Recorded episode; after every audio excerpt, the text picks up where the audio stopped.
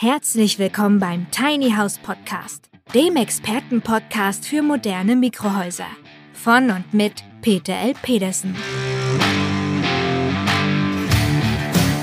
Wir bringen Ihnen die Vorteile von Minihäusern näher und sprechen mit Fachleuten aller Sparten. Und wir erklären Ihnen, welche baulichen, technischen und rechtlichen Voraussetzungen zu erfüllen sind, damit Ihr Traum vom Tiny House in Erfüllung gehen kann.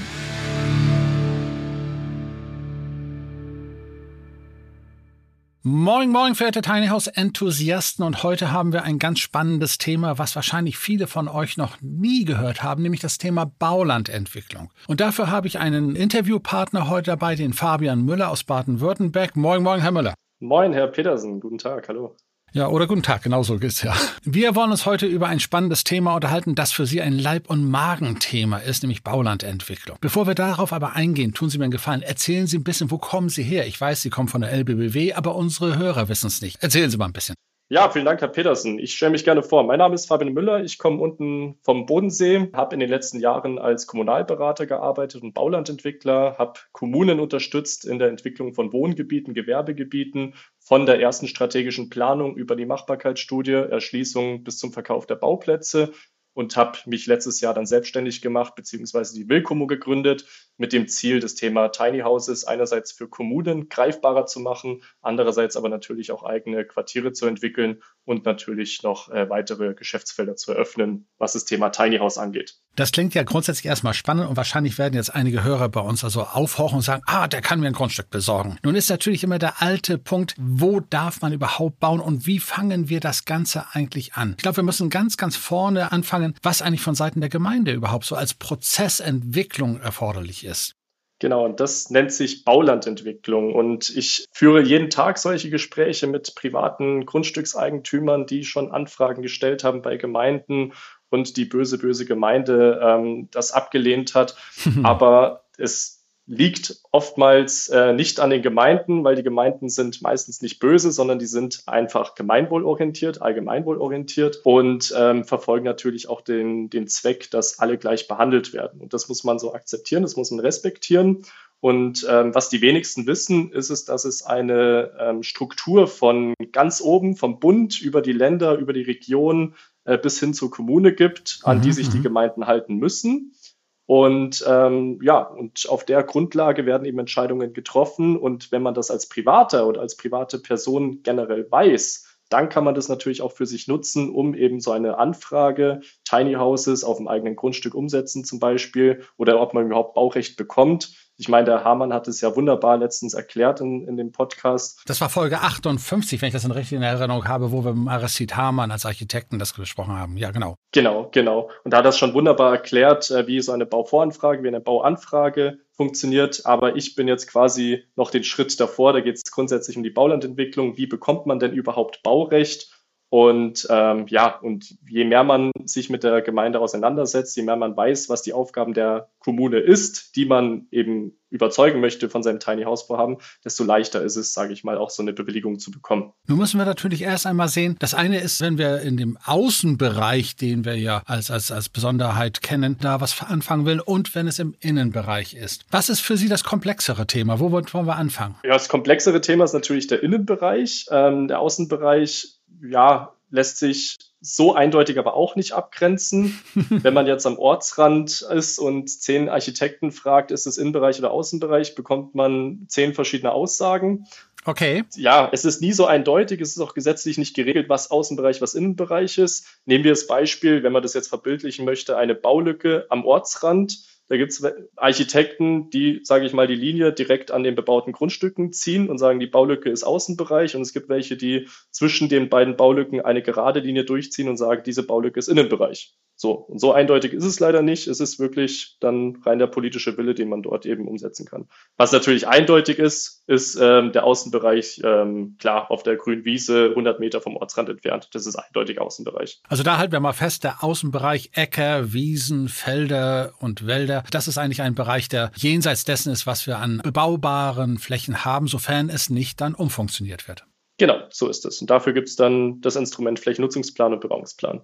Super. Jetzt sind wir aber schon im Innenbereich. Wie geht's da weiter? Übrigens, ich muss eine Geschichte erzählen, weil ich das genau bei mir selbst live erlebt habe. Ich sitze in einem kleinen Ort in der Gemeinde Sato. Bis wir hierher gezogen sind, wusste ich nicht mal, wie der Ort geschrieben wird. Das ist etwas westlich von Rostock. Und ich habe ein größeres Grundstück hier. Vorderer Bereich ist Bauland, hinterer Bereich ist Grünland. Und jetzt kommt das Verrückte. Dann wollte ich hier vor einigen Jahren ein Tiny House aufstellen. Und dann stelle ich fest, dass mein Bauland weg ist, weil die beim Kopieren die Ortsränder verschoben haben und auf einmal mein Nachbar, der eine Baulücke als Grünland neben, neben zwischen uns hatte, der hatte auf einmal Bauland, der hatte mein Bauland auf einmal gehabt. Und dann gab es natürlich die Gemeinderatsbeschlüsse, dass ich mein Bauland wieder kriegte. Manchmal gibt es schon ganz verrückte Entwicklungen in dieser Richtung. Aber jetzt haben wir den Innenbereich und jetzt möchte jemand da sich entwickeln und da etwas für Tiny Houses machen. Wie geht der vor?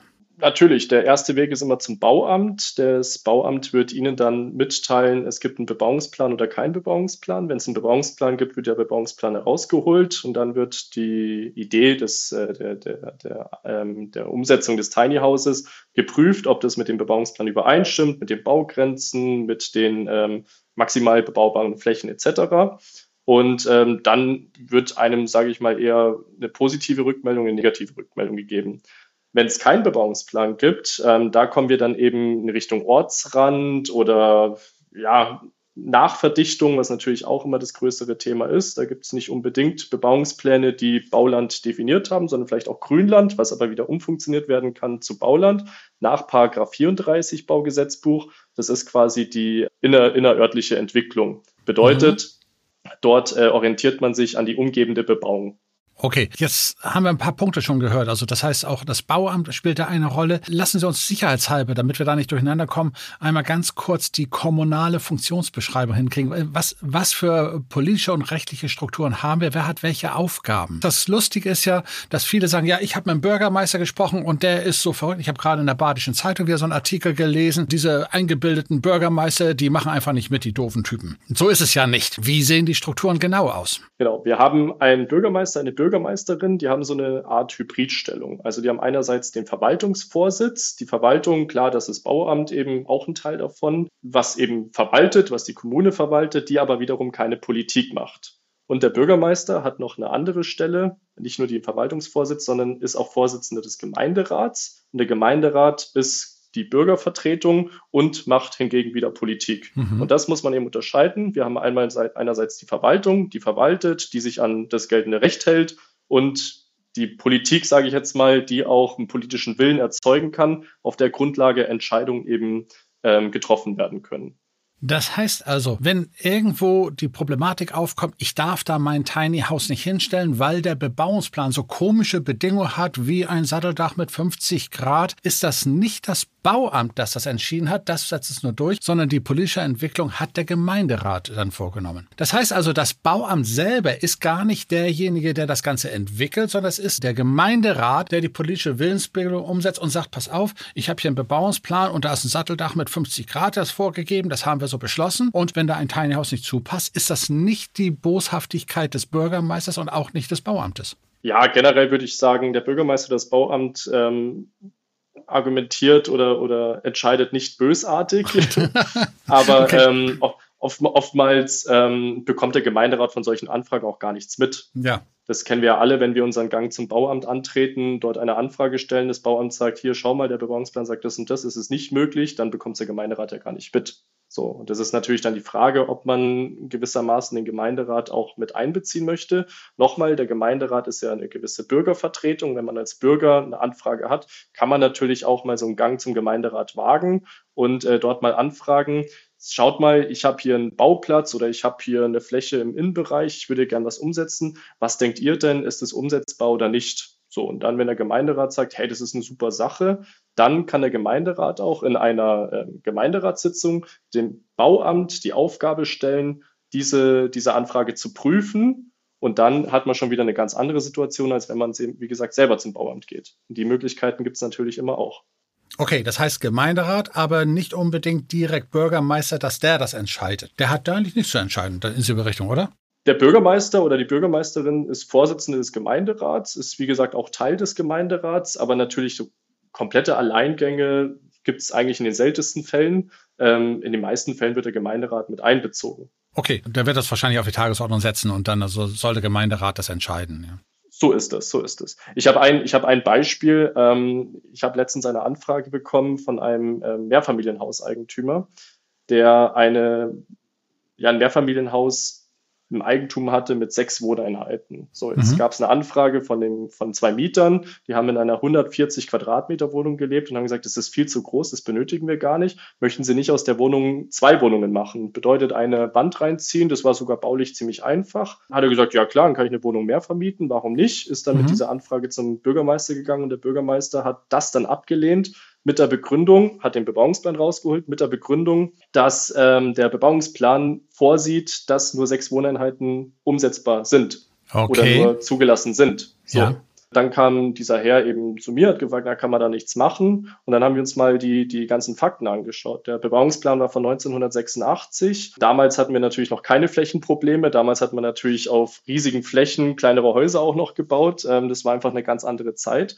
Und dann haben wir angefangen, eine Argumentationskette aufzubauen, haben mhm. uns das Baugesetzbuch angeschaut. Und das Baugesetzbuch sagt auch ganz klar, man darf den Bebauungsplan umgehen zum Wohle der Allgemeinheit beziehungsweise zur Wohnraumschaffung, weil das Baugesetzbuch auch definiert, dass die Wohnraumschaffung ein Wohl der Allgemeinheit ist. So, okay. in diesem Paragraphen ist dann der Eigentümer wieder zum Bürgermeister gegangen und der hat dann direkt bei diesem Termin die Zusage gegeben, weil es ihm einfach nicht bewusst war. Ist natürlich klar, der Bürgermeister kennt auch nicht alle Paragraphen und Gesetze auswendig.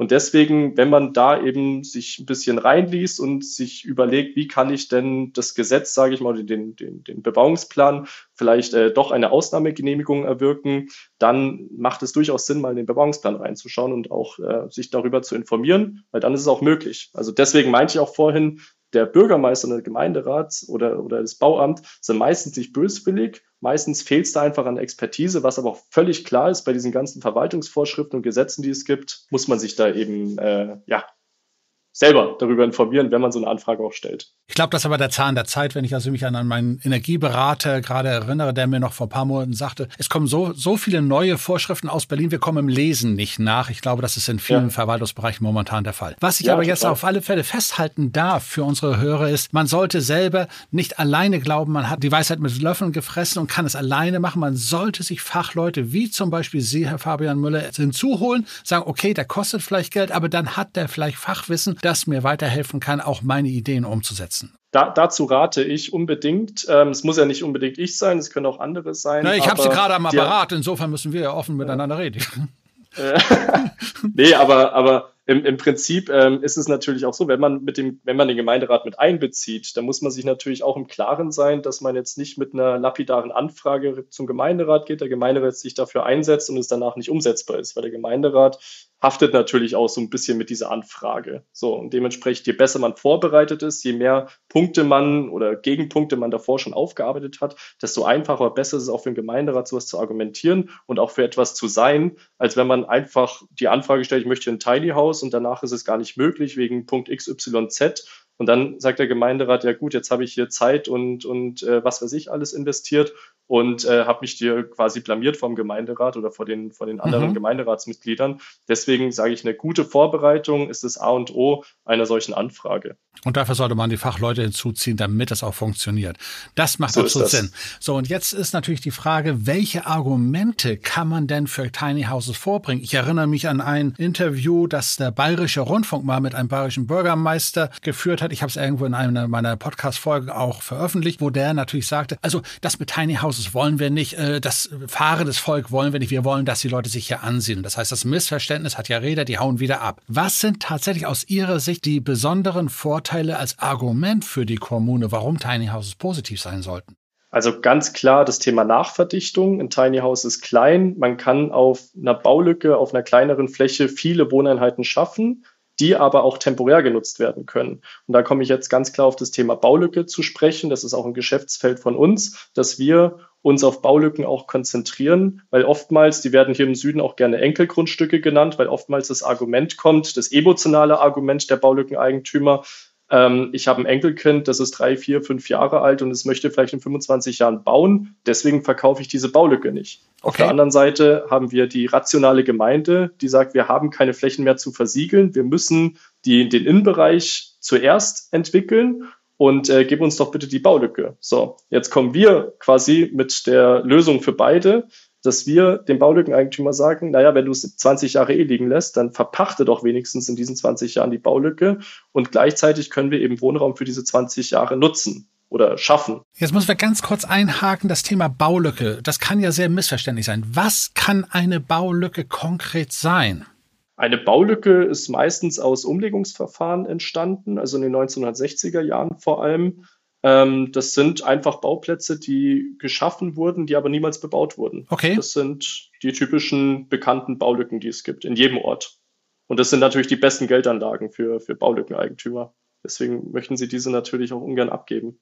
Ich kenne das zum Beispiel, was momentan in Norddeutschland sehr interessanterweise aufkommt, ist, Mutti wird langsam ein bisschen älter und äh, wir wollen sie zu uns holen. Im Haus ist nicht genug Platz. Du möchte ich gerne, dass wir ein kleines Haus dazu holen, temporär, weil höflich ausgedrückt, das mit Mutti ist einfach irgendwann endlich. Wie geht man da vor? Natürlich muss man sich erstmal den Platz raussuchen. Habe ich einen großen Garten, kann ich natürlich ein Haus mal reinplanen, kann mir das Ganze mal anschauen, auch bauleitplanerisch. Was sagt der Bebauungsplan? Befinden wir uns noch in der Baugrenze oder nicht? Was sagt die Grundflächenzahl? Habe ich die 0,4, die meistens festgesetzt sind, schon überschritten oder nicht?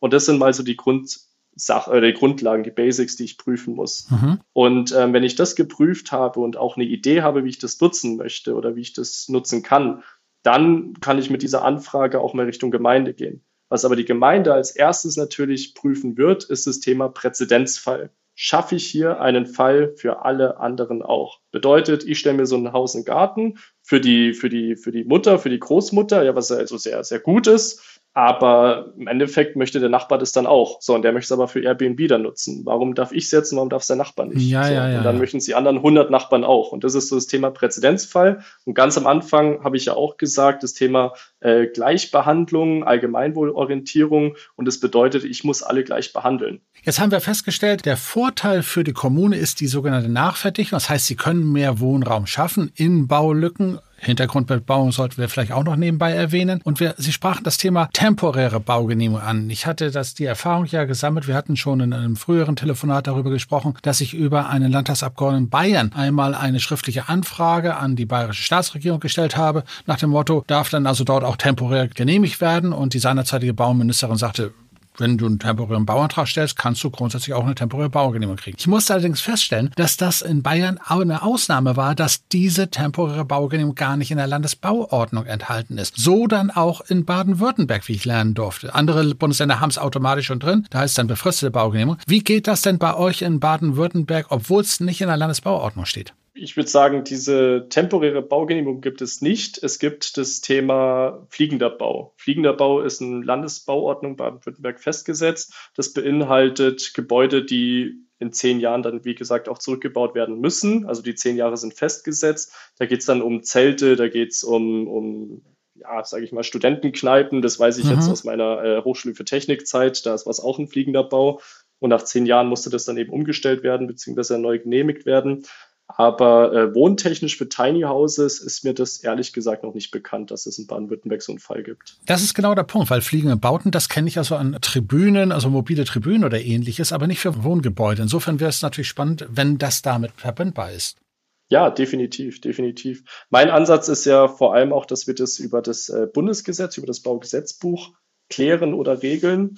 Ähm, ich hoffe, dass wir uns irgendwann mal in die Richtung entwickeln, weil bisher das Baugesetzbuch, was ja in den, in den äh, 50er Jahren entwickelt wurde, ähm, eigentlich nur die einmalige Transformation von Grünland zu Bauland festsetzt. So, mhm. Weil wir als Menschen generell eigentlich immer an die Unendlichkeit denken. Wir entwickeln einmal was und dann ist es unendlich. So.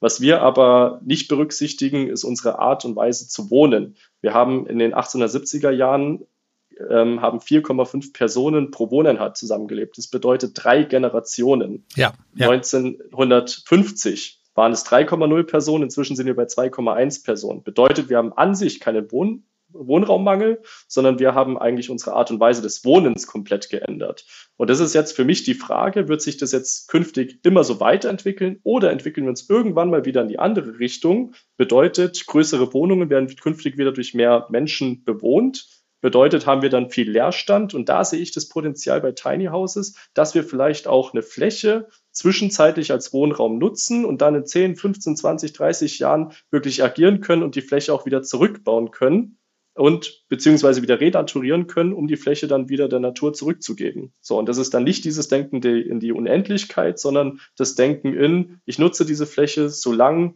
ich Wohnraum benötige und irgendwann baue ich das vielleicht auch wieder zurück. Wenn der Bedarf weiterhin so bleibt, dann kann ich die Fläche ja weiterhin so nutzen. Sehr spannend, sehr spannend. Ich, ich, glaube, das ist ein Thema, was wir in anderen Bereichen auch schon hatten. Ich habe etwas gekauft für die Ewigkeit und stelle irgendwann fest, die technische Entwicklung hat das Ganze überholt. Es ist eigentlich veraltet. Ich denke daran, ich bin ein begeisterter Fan von Bang ohne Olufsen Anlagen und habe sehr viel Geld investiert und heute stelle ich fest, alles kalter Kaffee. Die Technik hat es weit überholt und den Kram kann man heute eigentlich gar nicht mehr einsetzen. Eigentlich schade. Aber es kann wahrscheinlich mit großen Wohnungen genauso sein. Jetzt haben wir das Thema temporäre Baugenehmigung angesprochen. Die Frage ist ja, welche Nachteile kann dann ein Tiny House dann für die Kommune haben oder welche Argumente kann es geben, dass die Kommune sagt, also Tiny Houses wollen wir wirklich nicht? Da fällt mir ehrlich gesagt nichts ein, wenn man es aber richtig macht. Wenn man es ja, okay. aber richtig macht. Wenn man wenn man es nicht richtig macht und das bedeutet, ähm, da, da habe ich jetzt auch Beispiele von, von Investoren, die sich Fläche kaufen, die diese Fläche parzellieren, erschließen und die einzelnen Parzellen, Parzellen dann verkaufen, was natürlich äh, rentabilitätsmäßig ein, ein, sehr guter Zug ist, beziehungsweise dadurch kriegt man natürlich viel leichter auch ähm, ähm, Finanzierungen bei Banken. Aber ich sehe da den, die, das ganz, ganz große Problem, dass durch den Verkauf der Mini-Parzellen und man hat einfach weniger Raum, weniger Fläche, ähm, dass wir dadurch Eigentum schaffen, was nicht kontrollierbar ist. Und da habe ich die große Angst. Es wird in vielen Fällen so umgesetzt. Das ist im ersten Zuge jetzt auch toll, aber ich habe da wirklich Angst, dass es sich in 15, 20 Jahren ähm, zu, eine, zu einer Katastrophe entwickelt. Mit dem Hintergrund, dass Eigentum wirklich das meistgesicherte Recht in Deutschland ist Mhm. Und ähm, sobald wir einen Stinkstiefel in, dieser, in diesem Quartier haben, der dann sagt, ich kann hier machen, was ich möchte und ich wohne hier und ihr könnt mir alle nichts, mhm. was möchte der Mann da machen? So, also wir, wir kennen es ja alle überall, wo, ähm, wo, wo viele Menschen auf kleinem Raum sind, jetzt Mehrfamilienhäuser natürlich ausgenommen. Aber ähm, jetzt zum Beispiel Schrebergärten etc., da gibt's immer dieses Pachtmodell und immer jemand, der das Ganze kontrolliert. Das heißt, wenn ich das richtig sehe, Sie äh, sprechen insbesondere die Verpachtung oder auch den Verkauf von Grundstücken. Genau, ich bin ein ganz, ganz großer Fan von Verpachtung. Da ist wieder das kleine Problem für Gemeinden. Gemeinden sind natürlich keine Immobilienverwalter oder, oder Landverwalter, dahingehend, dass sie jetzt äh, große Pachtmodelle entwickeln und das Ganze dann noch verwalten und Mietverträge und Pachtverträge unterzeichnen. Im großen Stile, natürlich gibt es ja immer so ein paar kleine Stile oder, oder äh, bei landwirtschaftlichen vielleicht natürlich normal. Aber ähm, ich bin da ein ganz, ganz großer Fan davon, dass die Stadt ihr Eigentum, ihre eigene Fläche nicht hergibt, sondern wirklich zur Wohnraumschaffung verpachtet. Und in x Jahren, wenn die Fläche wirklich nicht mehr benötigt wird, und dann hat man vielleicht statt den 20 ursprünglichen Einwohner, die auf dieser Fläche gewohnt haben, nur noch drei, weil das Thema Tiny House vielleicht doch nicht mehr das ist, was es anfangs mal war, ähm, dass man diese Fläche dann umnutzen kann für andere Baumaßnahmen etc. Also ich bin ganz, ganz großer Fan davon aber natürlich auch, weil ich als Kommunalberater und Baulandentwickler gearbeitet habe und die Seiten der Gemeinden kenne, ähm, dass die Stadt, die Gemeinde ihre Fläche nicht verkauft, sondern nur verpachtet. Also das Thema kenne ich hier aus Mecklenburg-Vorpommern, wo ich ja seit 16 Jahren lebe, sehr wohl. Hier sind fast alle Gemeinden darauf ausgelegt, ihr, ihre Grundstücke dann notariell zu vererbpachten, aber dann für eine befristete Zeit, um danach wieder Planungssicherheit zu haben. Wunderbar. Wunderbar. Bei euch im Süden ist es noch nicht so weit? Nein? Ja, da gibt es andere Fälle, ja. okay. Ja. Nein, hier ist es wirklich so. Besonders natürlich auch die Ostsee nahen, wenn ich so Fischland da sehe, da verkauft keiner ein Grundstück, sondern die machen dann bitte nicht die Mietpacht, wie man es bei Ackerflächen macht, sondern wirklich notarielle Erbpacht, damit die rechtliche Situation auf beiden Seiten vernünftig ist. Aber dass sie sagen, wir vererbpachten das jetzt für 30 Jahre oder 20 Jahre, das ist hier durchaus gang und gäbe. Wunderbar. Nee, das ist gut dann entwickelt sich es in die richtige Richtung. Ja. Dann schicke ich Ihnen ein paar Infos rüber, ein paar Beispiele, die Sie dort gerne dann den kommunalen Politikern in Baden-Württemberg erzählen können. Ja, kein Problem. Gerne, gerne, ja. Was ich natürlich auch immer wieder erlebe, ist, was wirklich ja so negativ sein kann, wenn dieses Thema äh, hat ja Rede erzählt wird. Ich höre immer wieder, dass das Tiny House Enthusiasten sagen, ich gehe ja zum Bürgermeister, ich gehe zum Gemeinderat und stelle denen ein tolles Haus mit Rädern vor. Und ich versuche im Nachhinein immer denen zu sagen, lass dieses Thema Räder weg, es hat baurechtlich keine Relevanz. Und dann sind die ganz überrascht, weil ja so viele Journalisten über das tolle Thema Räder unter dem Tiny House erzählen. Aber das sehe ich persönlich als eine nachteilige Entwicklung, weil das in den falschen Hals kommt kommt und die Kommunalpolitiker sagen, also wie es bei einem bayerischen Bürgermeister schon der Fall war. Wir wollen hier kein fahrendes Volk. Also man sollte da auch unbedingt also mit dem Fachmann vorher Rücksprache halten, bevor man selber dort vielleicht aus Unkenntnis Unsinn erzählt. Definitiv. Der Mensch ist grundsätzlich visuell. Jeder muss sich irgendwie ein Bild machen von etwas. Sobald Sie eine Geschichte erzählen, versuche ich es mir zu visualisieren. Und äh, das Thema Tiny House ist einfach so vielfältig und so, so, ja, so, so groß und jeder hat sein, sein eigenes Bild von einem Tiny House, sodass, wie, wie ich vorhin vielleicht auch das Thema mit Außenbereich, Innenbereich, wenn man zehn Architekten fragt, ähm, ähm, mal angedeutet habe, wenn wir zehn Personen auf der Straße fragen, wie stellen Sie sich ein Tiny House vor, bekommen wir zehn verschiedene Bilder. So, und wie, ja. Das ja, haben natürlich. wir nicht. Ja. Das, das haben wir nicht beim Einfamilienhaus und Mehrfamilienhaus. Sobald ich eine Anfrage, konkrete, also lose Anfrage bei der Gemeinde stelle, ich habe ein Grundstück, ich möchte ein Mehrfamilienhaus hinstellen, dann weiß schon jeder, wie das Mehrfamilienhaus ungefähr aussehen soll. Bei einem ja. Tiny House nicht. Und das, das ist eben die große Gefahr, die man eben hat, wenn man nur das Thema, wenn man nur das Wort Tiny House in den Mund nimmt. Man muss da mit Bildern arbeiten und direkt auch zeigen, was man davor hat. Und natürlich, sage ich mal so, es ist, zeigt einfach die Erfahrung, so konventionell wie möglich das angehen und kein, kein, kein, ja, kein verrücktes Gebäude da zeigen.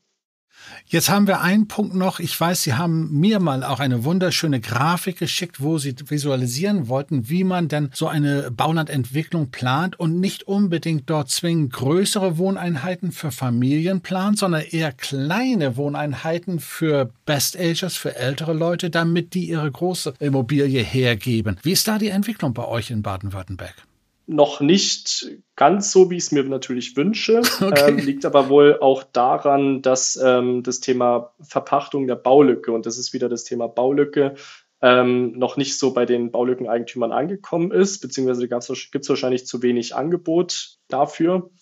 Ähm, ich kenne ein Beispiel in Österreich. Ähm, ich habe selber mit meiner, mit meiner Schwester ein, ein Haus geerbt in Österreich, ist eine 800 Seelengemeinde ähm, und dort haben wir unglaublich viele alte Menschen in riesigen Häusern mhm, wohnen. Mhm. Meine Nachbarin, die Liane auch.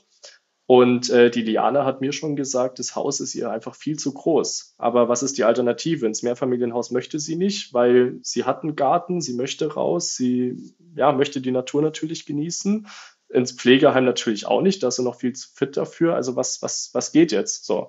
Und dann habe ich immer das Thema Tiny House erklärt, was ich eigentlich mache. Dass ich sage, boah, das kann ich mir super gut vorstellen, da mal einzuziehen. So, jetzt hat sie natürlich ihre Nachbarin, den anderen Nachbarn auch erzählt. Und alle alleinstehenden ja. Senioren, Seniorinnen in diesen riesigen Häusern haben gesagt, ich möchte jetzt in so ein Tiny House ziehen, wie können wir das denn angehen? Ja, Gleichzeitig ja. hat die Gemeinde aber auch sehr viel Anfragen ähm, von jungen Wiener Familien, die natürlich mehr aufs Land wollen. Durch das Homeoffice natürlich jetzt auch alles möglich. Man ist nur zwei Stunden von Wien entfernt. Bedeutet, wenn man mal ins Büro muss, dann kann man auch mal dorthin fahren.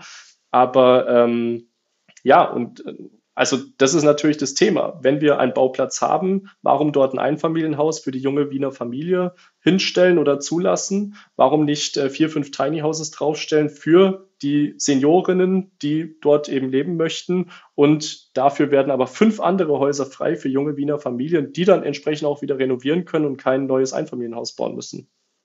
Also müssen wir jetzt unbedingt an die kommunalpolitischen Fachleute den Aufruf rausbringen. Hört auf, große Wohnungen zu planen, plant kleine Grundstücke, plant kleine Häuser, damit ihr die großen Häuser, die ihr schon lange habt, dann vernünftig für Familien nutzen könnt. Wollen wir hoffen, dass wir das einigermaßen rüberbringen können und einige Kommunen da richtig aufschrecken und aufrütteln können. Ja, hoffentlich. Und vor allem die Baulückeneigentümer. Ja. Klar dann wollen wir hoffen, dass wir die auch noch gleichzeitig nebenbei erwischen. Ich glaube, ja. das ist ein wahnsinniges Thema und ich habe, ich sehe jetzt gerade, wir sind schon bei fast 30 Minuten, die wir gerade in ganz, ganz kurzweiliger Version hier zusammengebracht haben. Aber ich glaube, damit sollten wir den Aufruf beenden und sagen, jetzt haben wir erstmal das Thema abgerundet. Herr Müller, ich könnte mit Ihnen noch stundenlang diskutieren, aber dann würden wahrscheinlich unsere Hörer durchdrehen und sagen, nun reicht es langsam. Ich danke ganz, ganz herzlich für das tolle Gespräch und ich bin sicher, nicht nur, dass wir auch weiterhin gut zusammenarbeiten, sondern dass wir auch ein weiteres Interview führen, wenn wir mal ein paar Entwicklungen haben und vielleicht sogar den einen oder anderen, vielleicht aus der LBBW, aber auch vielleicht den einen oder anderen Bürgermeister hinzukriegen und sagen,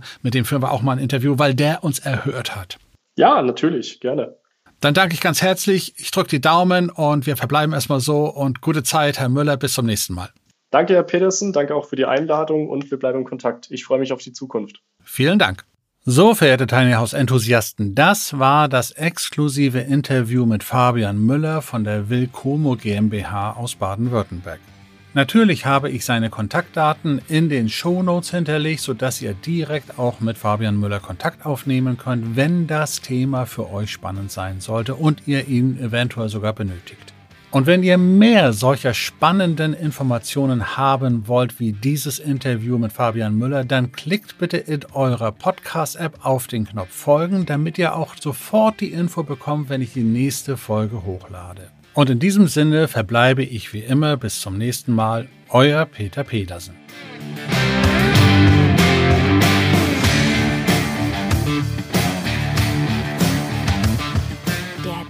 Tiny House Podcast ist eine Produktion der Berufsakademie Mecklenburg-Vorpommern in Zusammenarbeit mit der Rolling Tiny House GmbH. Wenn Sie mehr zu den Tiny Houses wissen möchten oder in einem Mini-Haus einmal Probe wohnen wollen, dann schauen Sie doch einfach auf www.rolling-tiny-house.de.